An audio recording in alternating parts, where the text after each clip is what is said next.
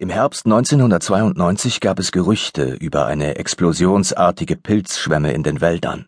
Dank des feuchten und warmen Spätsommers seien die Pfifferlinge und Semmelpilze aus den unterirdischen Myzelien hervorgeschossen.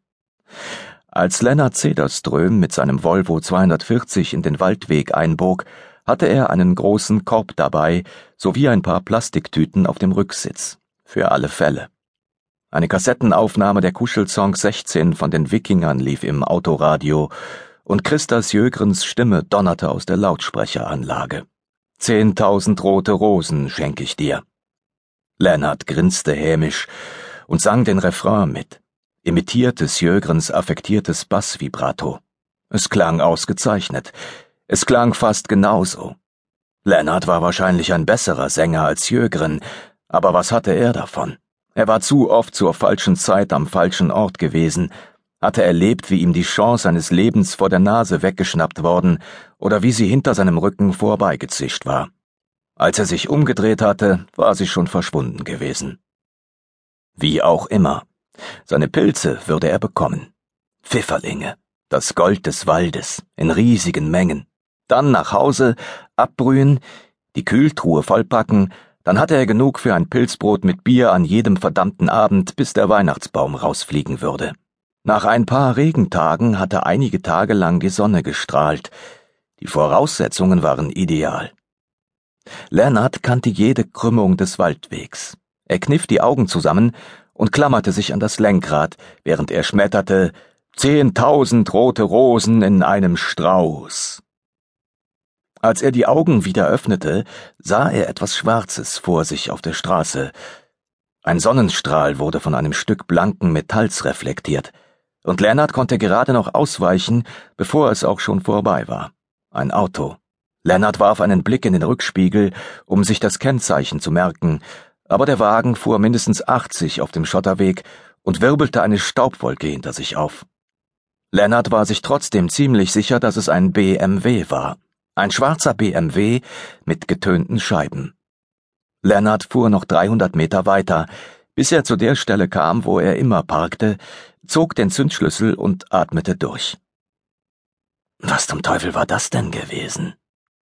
In dieser Ecke war ein BMW keine Alltäglichkeit.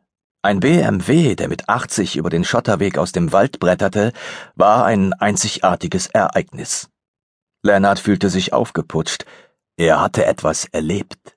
In dem Augenblick, als die schwarze Karosse auf ihn zugerauscht war, hatte sein Herz einen Sprung gemacht und sich wie vor einem drohenden tödlichen Schlag zusammengekauert, um sich danach wieder auseinanderzuwickeln und zur Ruhe zu kommen. Was für ein Erlebnis. Nur eines ärgerte ihn, er konnte keine Anzeige erstatten. Wahrscheinlich hätte er sogar auf das Pilzesammeln verzichtet, für das Vergnügen nach Hause fahren und die Polizei anrufen zu können, um ihr in allen Details von seiner Begegnung auf der mit Tempo 30 beschilderten Straße zu berichten. Aber ohne ein Autokennzeichen war eine Anzeige verlorene Liebesmüh.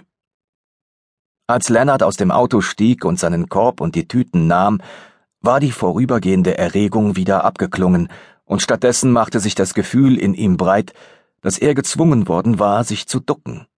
Wieder einmal. Der schwarze BMW hatte auf eine ominöse Art gewonnen. Vielleicht wäre es etwas anderes gewesen, wenn es sich um einen ramponierten Saab gehandelt hätte. Aber es war nun mal ein richtiges Neureichenauto gewesen, das Staub über seine Windschutzscheibe geblasen und ihn über den Straßenrand gedrängt hatte. Wie üblich. Lennart schlug die Tür hinter sich zu und ging mit gesenktem Kopf auf den Wald zu. Durch die feuchte Erde im Schatten der Bäume zog sich eine frische Reifenspur. Eine Vertiefung und aufgeworfener Lehm zeigten, dass hier ein Auto mit durchdrehenden Reifen gestartet war. Die Schlussfolgerung, dass es sich dabei um diesen BMW gehandelt hatte, lag nahe. Lennart betrachtete die breite Reifenspur, als ob sie ihm einen Beweis oder einen neuen Anklagepunkt liefern könnte. Ihm fiel nichts dazu ein, Stattdessen spuckte er in die Spur. Lass es sein.